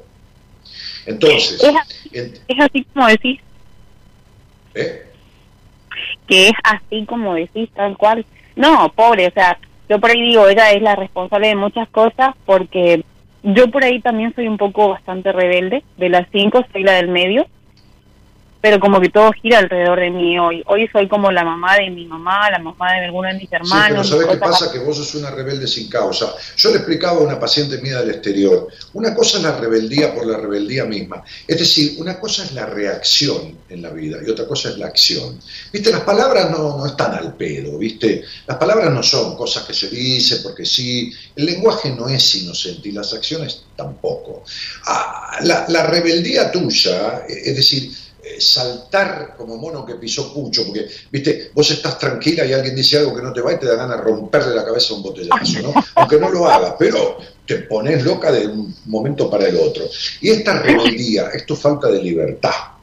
Eh, eh, Esta rebeldía, eh, este, este ir en contra de lo que el otro hace o dice, este, este eh, eh, resistirte, eh, son acciones que vienen del enojo, de la falta de libertad, porque no hay acciones a favor tuyo. Entonces, tu mamá tiene que ver con una impronta que se apegó a vos este, en tu crianza, ¿no? Bueno, muy bien. Hasta que tuviste 20 años, 18, 19, 20, 21, 22, querés, querés 24, querés 25, pero tenés 40 años y vos estás igual. Entonces, digo, esta rebeldía tuya es, ¿entendés? Es como los comunistas, ¿viste? Están en contra de todo y a favor de nada. Ento- Entonces, este, no, importa de qué se trata, pero me opongo, ¿entendés? Entonces, digo, este, este, fíjate, eh, la- la- la- las, las, eh, no es que yo esté hablando de política, ¿eh? estoy hablando de formas de ser. Entonces, fíjate vos la campaña de un tipo de un partido comunista, ¿no? Este, critica siempre a esto, a lo otro, está en contra de todo lo que hace este gobierno, el anterior, el que le sigue, el que y no tiene ni una puta propuesta de nada. Y si proponen algo, proponen cada pelotudez que ni te cuento. Este, porque, porque viven de, de- una teoría inexistente. Eh, En realidad viven de, la, de juntar votos de la gente que está en contra de todo. Bueno, entonces, lo que vos no tenés en la vida es libertad del pasado. Lo que vos haces es ocuparte de todo para no ocuparte de vos. Lo que vos haces es dejarte de lado, igual que te dejó de lado tu papá, pobre, que se murió, igual que te dejó de lado tu mamá, que nunca te escuchó y te crió como tenías que ser. Y te crió para que fueras la señorita políticamente correcta y la que corresponde que seas. Y así estás. ¿Entendés? Porque naciste con kilogramos y toneladas de curiosidades y las tenés reprimidas el 80% de ellas. Sos una curiosa de nacimiento, sos una hipercuriosa y te metes todo o casi todo en el bolsillo porque sos una máquina de razonar. Y sos una máquina de desconfiar. Y tu cabeza, que, que tiene una capacidad de la puta madre, está desaprovechada. porque tenés mucho más inteligencia. Es decir, sos una mujer con una energía y con una capacidad que no te puedo explicar. Entonces, digo, este, vos como el pibe anterior estás metida bajo el Estado, este Estado protector y paternal, como pasa en todos estos feudos de mierda, de Catamarca, de Formosa, de, de- de- donde hay violaciones y transgresiones sexuales, de- pero, pero a granel, y vos lo sabés perfectamente, ¿no? Sí, Ok, vos sabés la cantidad de niños abusados y niñas que hay en tu provincia y, en la del costado, ¿no? En La Rioja, que ni te cuento, y todo lo demás. Y todo es callarse la boca, y todo. Ha habido gobernadores en una de esas provincias que hacían fiestas con menores de edad en, casas en las afueras de, de- la, de la capital. Entonces digo, yo, yo conozco mucho, por eso hay provincias a las que he ido, hay provincias en las que me han contratado para ir a una charla y no me contrataron nunca más, a pesar de que la gente me pedía a gritos, a pesar de que había tres cuadras de cola cuando yo firmaba libros. Entonces digo, este, ¿sabes por qué? Porque a mí me chupa un huevo eh, el gobernador, el vicegobernador, el presidente, pelotudo que tenemos, me importa tres carajos. ¿Está claro? Entonces, sería, yo, yo, no, yo no vivo por la aprobación de nadie, ni porque me contrate ningún Estado, ni por el miedo a que el presidente me haga un juicio porque digo que es un pelotudo. Entonces, a lo sumo le pagaré la indemnización por decirle que es un pelotudo, se lo volveré a decir, porque solamente un pelotudo puede hacer las cosas que este tipo hace. Igual que el pelotudo anterior que hubo, ¿no? Otro boludo más. Un boludo que sería ni en Estados Unidos, ni en, ni en Alemania, ni, ni- ni en Suiza hay pobreza cero. Siempre hay gente que es la que menos gana, que son los pobres de ese país. Y el boludo de Macri decía, bueno, acá va- vamos a poner la pobreza cero, pero anda a cagar, delirante de- de- de- del carajo, cambia de, de dealer y deja de fumar lo que fumás, ¿viste? ¿Qué sé yo que fumaría? No sé, este, no sé qué marihuana se fumaba para decir tanta boludez. Entonces, digo, este, eh, eh, el, tema tuyo es que vos creciste en la intolerancia y sos, estás, no sos, porque no naciste así, estás y seguís siendo intolerante. Y te pasa todo lo insólito en la vida.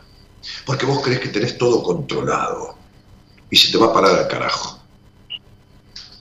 ¿Lo sabés? ¿O te lo estoy avisando ahora? no lo sé. Ah, perfecto. Pero yo lo sé igual que vos. O sea, yo te podría describir cómo es un acto sexual tuyo, desde que empieza hasta que no termina. Pero no es un tema para hablarlo ahora, ¿me entendés? Pero, ¿viste qué vas a hacer?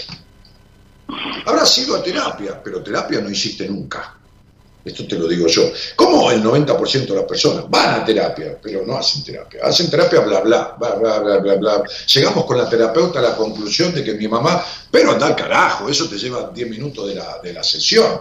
¿Entendés? Porque vos le preguntás cuatro o cinco cosas a una persona y te das cuenta, ya está. ¿Viste? No hace falta ser el mejor numerólogo del país, como soy yo. ¿Me entendés? No, no hace falta. Hace falta tener sentido común. ¿Entendés? ¿Vos cuántos meses fuiste a terapia? Eh, un año. Muy bien. ¿Cuántas veces te preguntó con detalles pormenorizados, así como hablaron de qué sé yo, de qué hiciste ayer, este, o de qué, qué, qué sé yo, no sé, de tu mamá 70 veces? ¿Cuántas veces te preguntó tu terapeuta pormenorizadamente por, tus, por tu sexualidad genital? ¿Cuántas veces? Jamás. Bueno, entonces Jamás, de qué estamos hablando. ¿Entendés ese mayor problema de tu vida? ¿A vos te Entonces? ¿entendés, que vos no fuiste nunca a terapia, que vos no hiciste nunca terapia? Sí, la culpa no es tuya, ¿eh? Si vos vas, la culpa no es tuya. Es decir, si vos vas eh, porque tenés un tumor al médico, el médico te dice, bueno, vamos a tomar esta, toma, vamos a tomar un, un mejoralito, ¿no? Decís, bueno, qué sé yo, será el médico, ¿sabés? ¿No? Y, y en, la, en la próxima semana este, este, te dice, bueno, ahora vamos a tomar este, un, paracetamol, ¿no? Para el tumor. Y vos te cagás muriendo a los seis meses, vos fuiste al médico. La culpa es del médico que, que, que que dio un mejoralito y un paracetamol para un tumor. Bueno, vos tenés un tumor emocional. Y la terapeuta, te- y bueno, descubrimos, llegamos a la conclusión, no, ya, de- decime quién es que la, la aplaudimos, le, le mando una carta de felicitación, ¿entendés? Pero anda a cagar. Sí. Me dijo que tenía eh, estrés emocional, algo así puede Sí, ser. sí, no sí. No, es tres no, es cuatro, es cinco, es seis, es siete, más que tres. Porque hablaba y Es tres. lloraba en a momento tu cuando terapeuta que venga que yo la atiendo, así deja de joderle la cabeza a la gente. Que la atiendo un poco yo y le explico un poco de, de- de- de los conflictos que tiene en su vida que no los resolvió nunca. Nada, decirle. Que, que por lo menos le arreglamos a veces, yo eh, muchas veces atiendo psicólogos, atiendo médicos, que les enseño a los psicólogos que atiendo, les enseño a ser terapeutas holísticos, les enseño a hablar de lo que tienen que hablar, a distinguir este, este, este, di- digo, un chancho de una vaca, ¿entendés? Porque confunden. Eh, eh, y, y a los médicos, muchas veces, que tengo muchos pacientes médicos, este, digo, eh, no, no porque uno atienda gente que, que barre las calles también, ¿no? Pero digo médicos y, y- y- y psicólogos porque son los que tratan al individuo sin individualizarlo. O sea, sistemáticamente. ¿Me, me entendés lo que te digo? Eh, Sí. Es decir, como si todos fueran iguales. Y no, y no somos todos iguales, somos únicos. Entonces, en- entonces hablo con un médico o, o atiendo a un médico y le empiezo a enseñar un poco de medicina cuerpo-mente para entender que este dolor que vos tenés en la cintura no es casualidad ni porque estés levantando chicos. ¿Entendés? Sí, Sí que. Oh. sí, estoy comprendiendo. Entonces, Sí, comprendo. sí, sí, estás comprendiendo. ¿Y cómo está tu espalda hablando de comprendiendo? Dolorida. Claro, ¿y por qué te lo estoy diciendo? Entonces, este dolor de la espalda tiene una explicación vértebra por vértebra.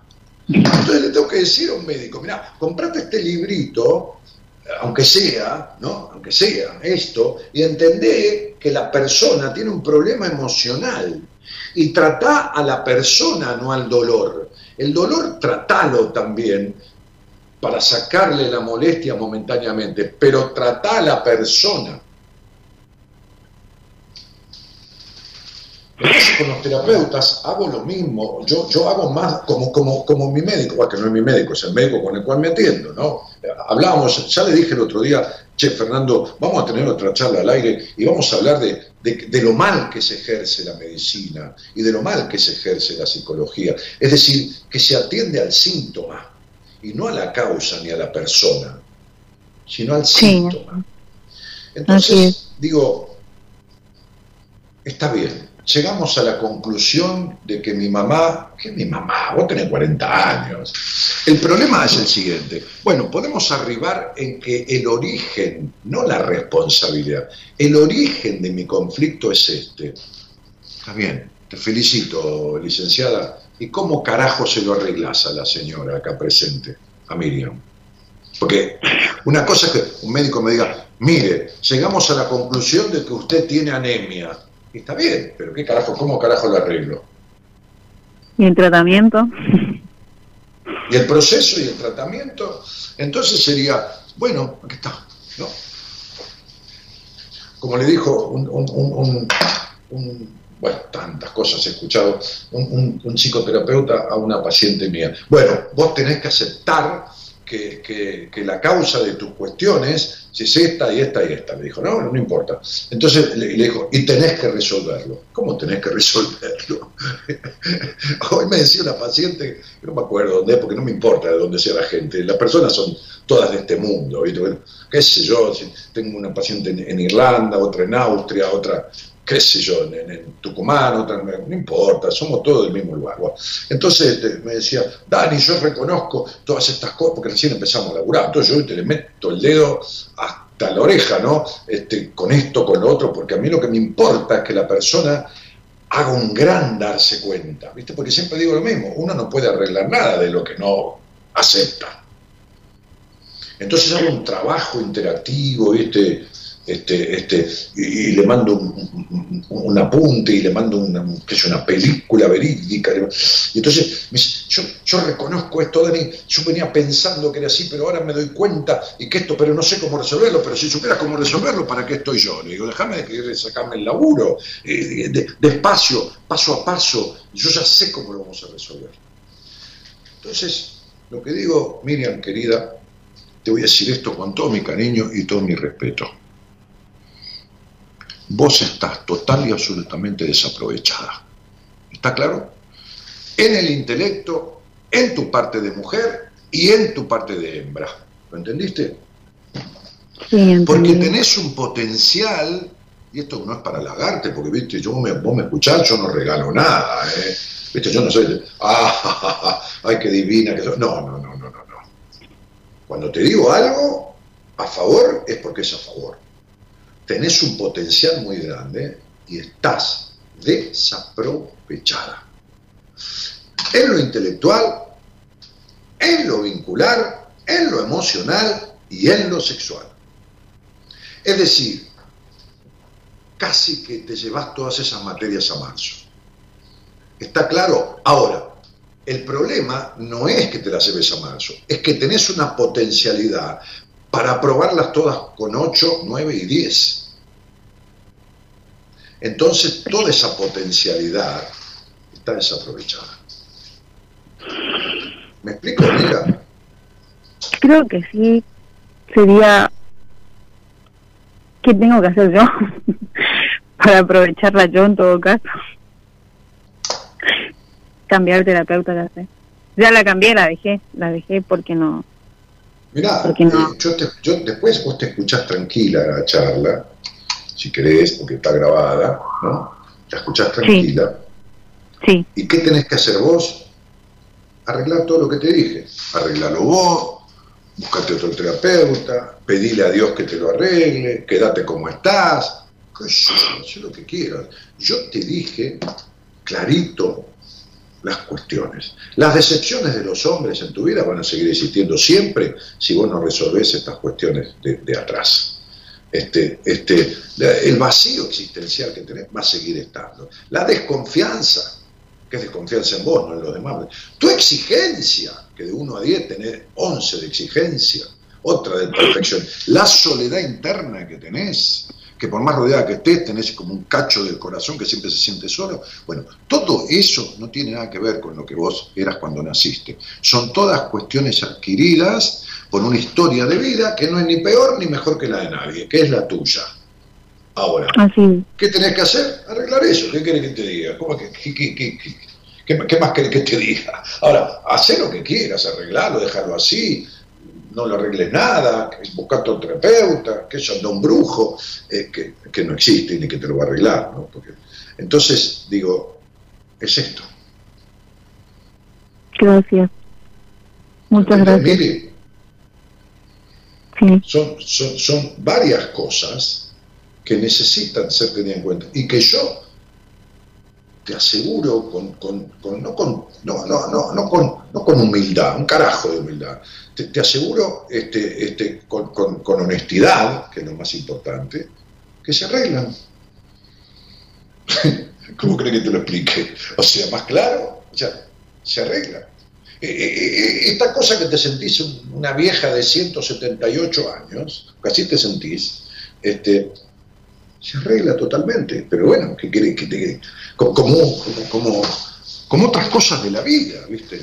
Pero hay que saber para arreglarlas. así es. Bueno, Te agradezco mucho. Muchas gracias. no, de nada, mi amor, te mando un cariñito grandote. Igualmente para vos y para todos. Gracias, Gracias. por tu confianza. Chau, chau. Hasta luego. Chau, chau.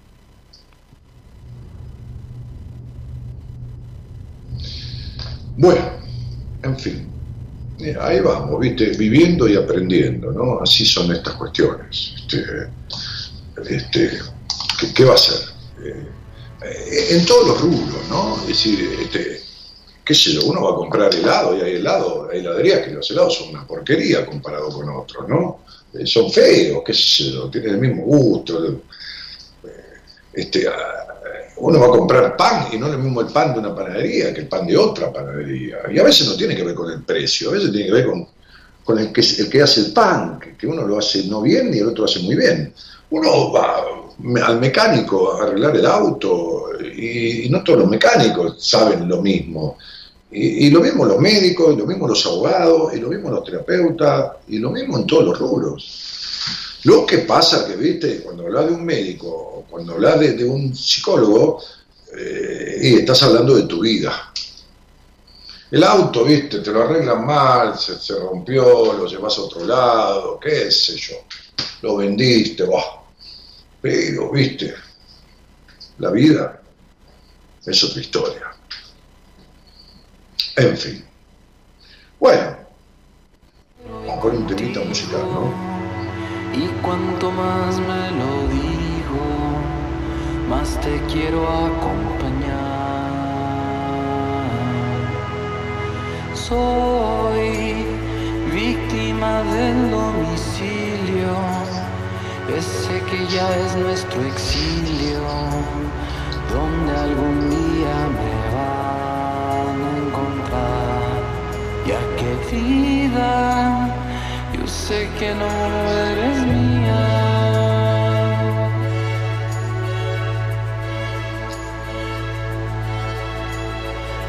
Esto es algo irreparable. Contigo estoy más te quiero acompañar.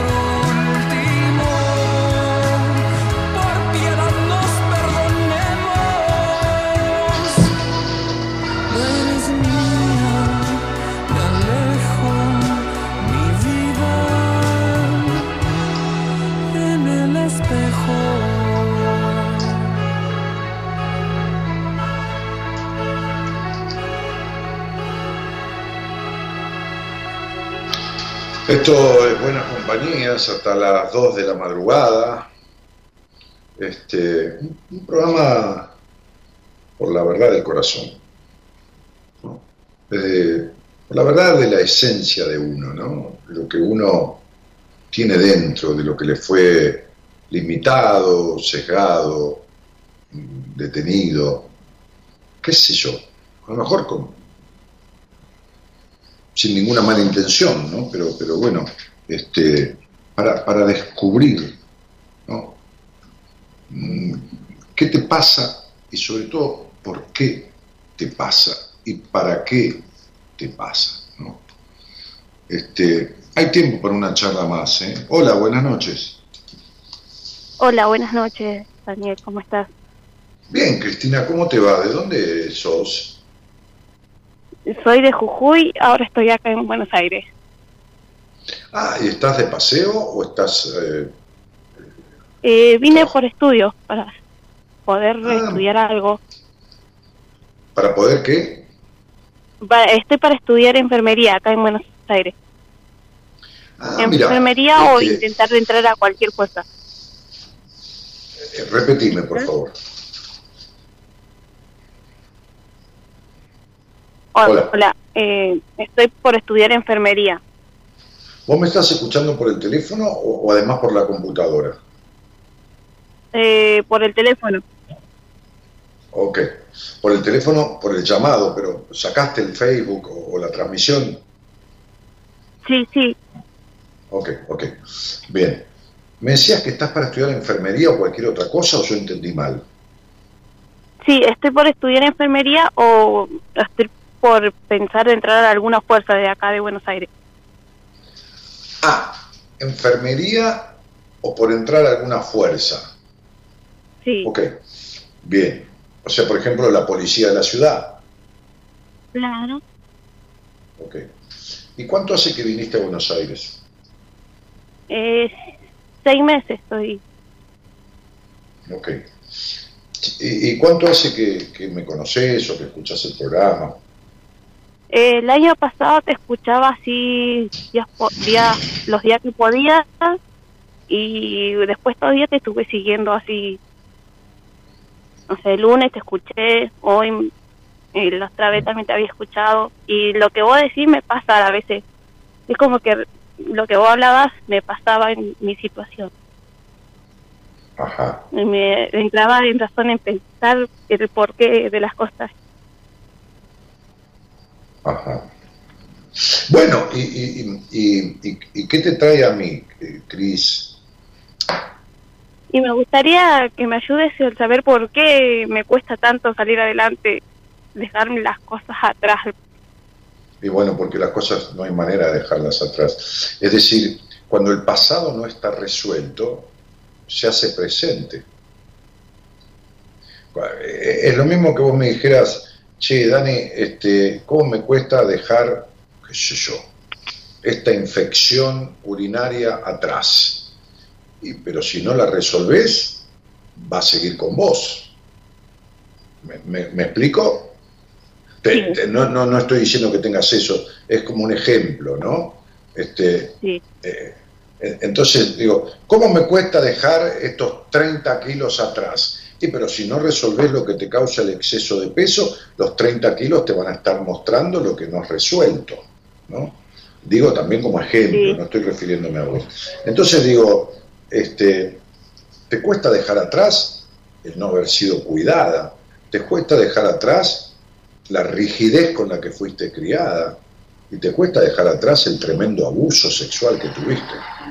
Entonces, si vos no, no tenés resueltas esas cuestiones, si no tenés resuelto la- la- la- la- las implicaciones, las consecuencias de esas cuestiones, entonces vas a querer ser enfermera, que como toda enfermera, y yo admiro a las enfermeras porque uno de mis primeros trabajos fue en un hospital, este, vas a querer ser enfermera que es exactamente la profesión del que, del, del que no fue bien cuidado y cuidando a los otros quiere reparar el no cuidado que tuvo. O te vas a ir a una fuerza policial que no tiene nada que ver con enfermería, pero que tiene que ver con hacerse cargo de cuidar a los otros, pero además de estar en una, en una institución en donde todo es verticalista y rígido, como fue el hogar donde naciste, en donde no podías ni opinar de la crianza rígida que tuviste.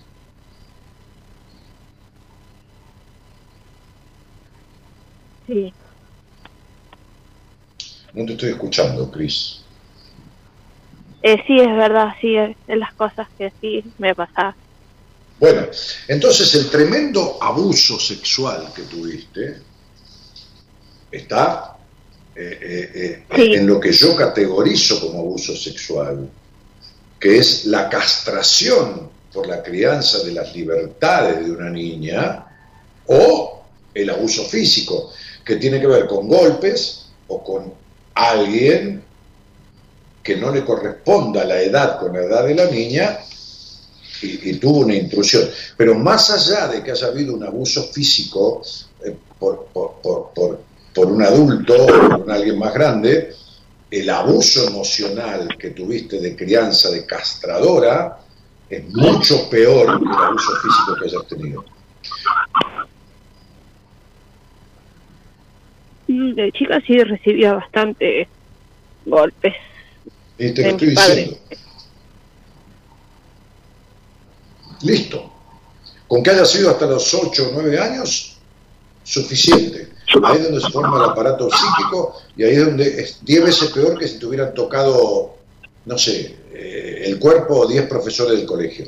Eso deja consecuencias en la sexualidad mucho peor que, el abuso físico en el sentido de- de- del toqueteo, que por supuesto hay que matarlo al tipo que hace eso, pero, pero, pero estoy diciéndote. Entonces, digo, eh, mientras esto no esté resuelto, no hay manera. No, no hay manera. No hay forma.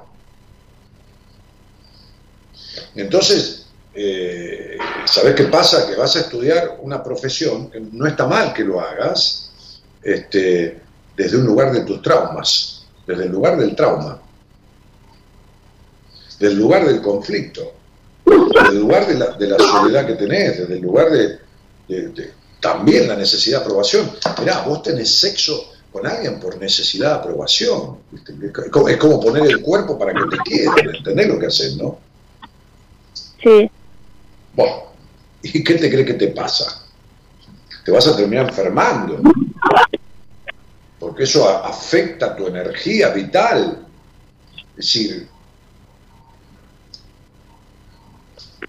qué sé yo, Cris, mirá, este, estas son cosas fundamentales, son pilares fundamentales en, la constitucionalidad de una persona, e incluso de esa persona ejerciendo luego también una profesión. Este, de- de- deberías este, este, ocuparte de, resolver estas cosas, Cris. Por eso, ¿cómo vas a dejar el pasado atrás? No, no podés dejar el pasado atrás. ¿Cómo dejar las consecuencias de una niña golpeada, de una niña abusada sexualmente, de una niña criada en la castración, en un hogar gris, donde nadie festejaba la vida, en una niña con temores por la violencia, en una niña no escuchada? ¿Cómo, cómo- cómo- cómo haces? En una niña y una mujer que tiene muy baja confianza en sí misma, ¿entendés? Sos una chica joven, tenés 22 años, pero tenés muy baja confianza en vos. sí, así es. Sí, sí, ya sé que así es mi vida. Este, y te agradezco que, que- que me lo reconozcas porque eh, eh, eh, si- si- sirve para vos reconocerlo, más que para mí. Yo cuando te lo digo así, porque tengo una seguridad casi absoluta, este, este, pero, pero lo bueno es que vos lo reconozcas porque es para vos, ¿viste? Y hay, hay que sanarlo. Hay que sanar esto, mi amor. Este, porque estás muy, tenés mucho desvalimiento, mucha, mucha tristeza, mucha sensación de vacío, ¿viste?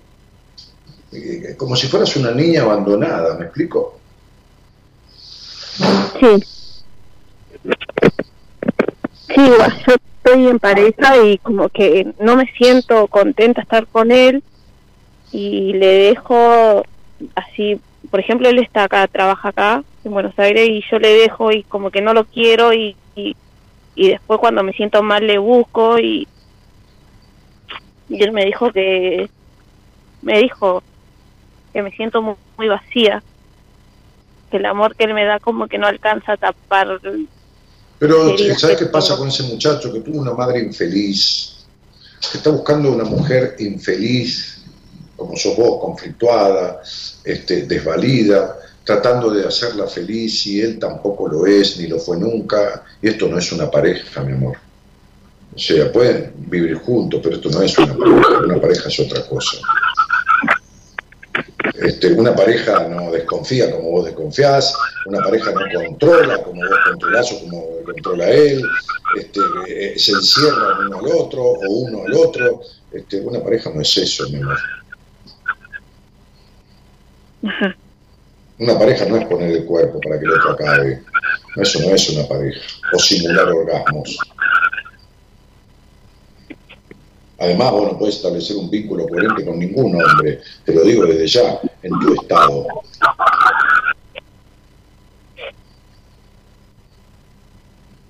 Y lo peor, que cuanto más tenga el hombre, cuanto más te dé, cuanto más bueno sea, peor es. Cuanto peor te trate, cuanto más difícil sea el hombre, más te obsesiona y más te calienta y más te agrada. ¿Entendés? Tenés un problema conflictivo en las relaciones, escuchame. Mirá los quilombos que con tu teléfono.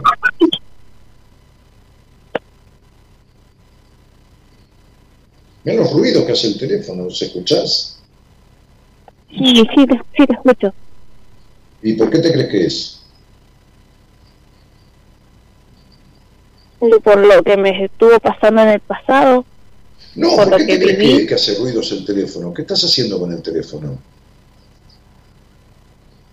Ah, no, eh, no, no tengo buena, va, estoy parada con el internet, pero no, no sé por qué, la verdad. No, porque tenés graves problemas de comunicación en la vida. ¿Vos sabés que tenés graves problemas de comunicación en la vida? ¿Sabés que te cuesta comunicarte? No hablar, comunicarte desde la verdad. Sabés que razonás todo, sabés que desconfías, sabés que tenés temor, sabés que... eh, ¿Sabés de estas cosas? Sí, las sabés, ¿no? Yo te las estoy explicando. ¿Entendés que estás con alguien que no querés estar, pero estás, ¿entendés los problemas de comunicación que tenés? Que lo dejás y cuando lo dejás como se hace difícil, entonces lo vas a buscar, pero cuando está como está supuestamente entregado, lo, lo, lo, lo- lo pateás. Sí, sí. Además nunca estuviste bien con ningún hombre en tu vida, ¿eh? Sí, sí. Hayan sido 3, 2, 1 o 178. Nunca.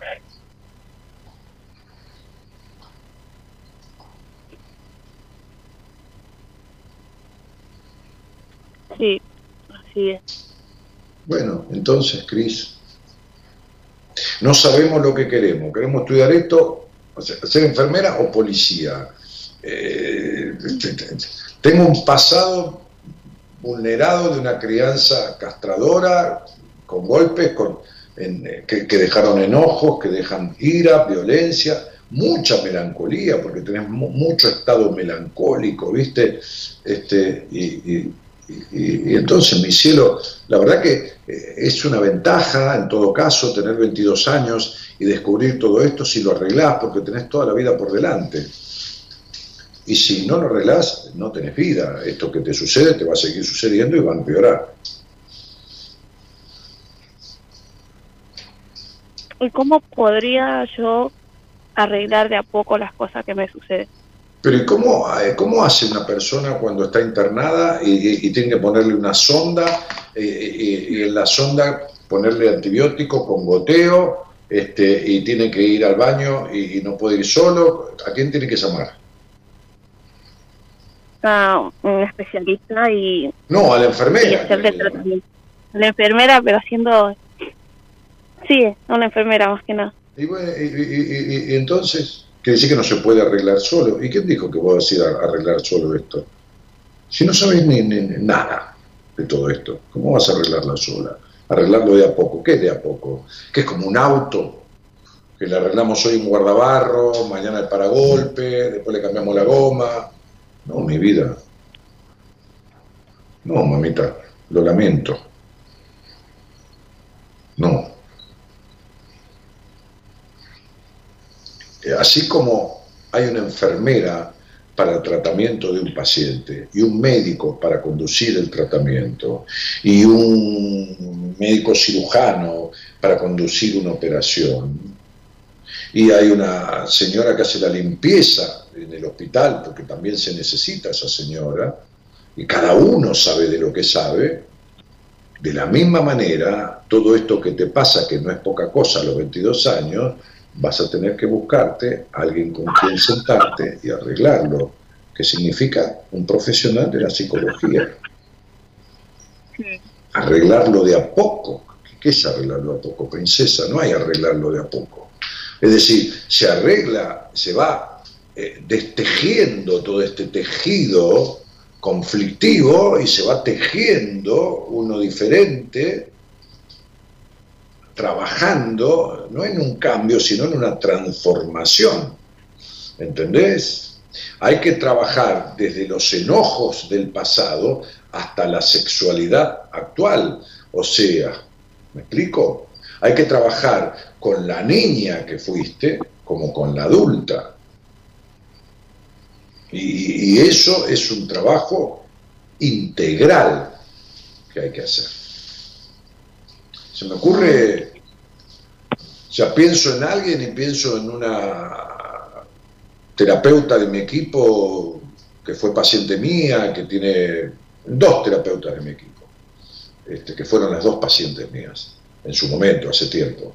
Este, pero, pero, pero no, no, no, eh, a ver, no por, no por, porque me aparece, a ver, si- siempre que estoy con alguien me aparece la posibilidad, pero no, no, esto, no- esto yo, yo lo, lo lamento, ojalá se pudiera, me encantaría y yo te lo diría, pero esto vos sola no lo arreglás ni de casualidad, no sabes ni por dónde empezar ni cómo terminar, ¿está claro? Sí. ¿Qué, qué vas a arreglar esto si vos no sabés? Aunque fueras psicóloga no lo puedes arreglar. ¿Entendés? Así que, qué sé yo. Buscame un día si querés en Instagram, cuando lo decidas, o buscate a alguien vos sola, o me buscas en Instagram, me decís, Dani, yo hablé con vos y que quería estudiar enfermería o estar en la policía, me dijiste que tenía dos, dos, dos mujeres de tu equipo para recomendarme, dame el teléfono de una, qué sé yo. Fíjate, qué sé yo, hacé lo que, que quieras, anda viendo, pero... Mirá, mi amor, Dale, no, hay Dani, área, no hay ningún área de tu vida que esté bien, lamentablemente, no hay ningún área de tu vida que esté bien. Vas a tener que ponerte a arreglar estas cosas, porque si no, ningún área de tu vida va a estar bien. Y cuidado, porque vos empezás las cosas y no las terminás. Entonces, vas a empezar por ahí una carrera y no la vas a terminar. Entonces, digo, me, me parece que tendrías que prestar atención a todo esto que hablamos, este, para poner tu energía mayoritariamente en esto para resolverlo.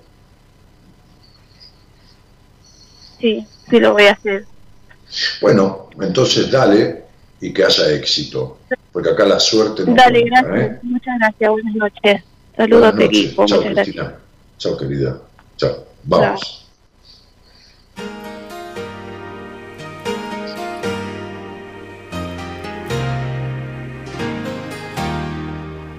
Cambia las cosas de lugar.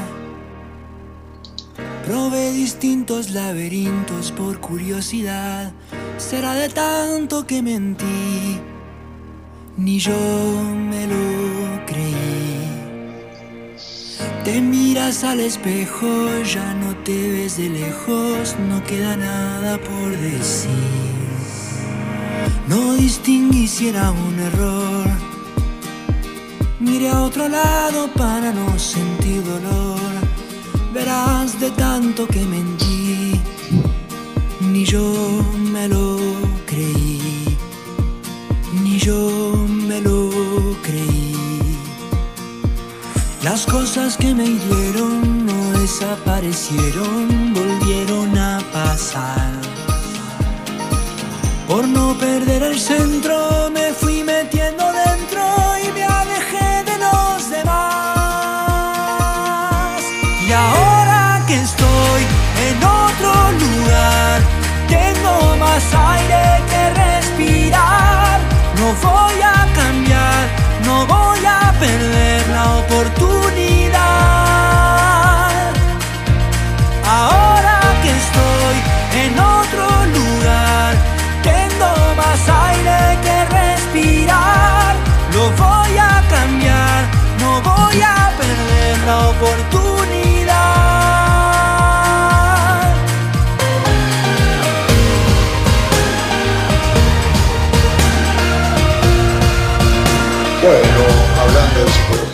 hablando de las relaciones que son espejo de uno, Entonces, este, Abel Pinto canta esta canción que eligió el operador para cerrar el programa, que tiene mucho que ver con lo que hemos hablado, que se llama Espejo.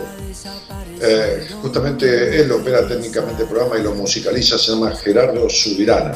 volver al centro, pude salir de adentro y me abracé a los demás. Y ahora que estoy en otro lugar,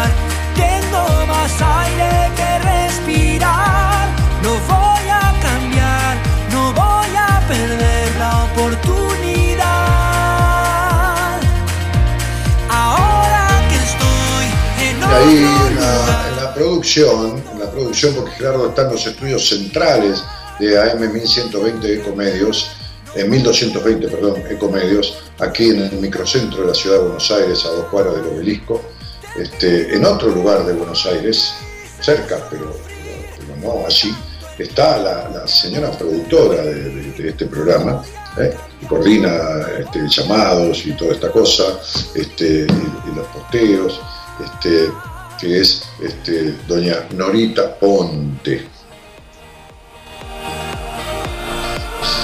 La, hermana, la hermana melliza de ella, Eloísa, es la que está este, trabajando conmigo en la coordinación ¿no? este, de- del- del libro nuevo que estoy escribiendo, ¿no?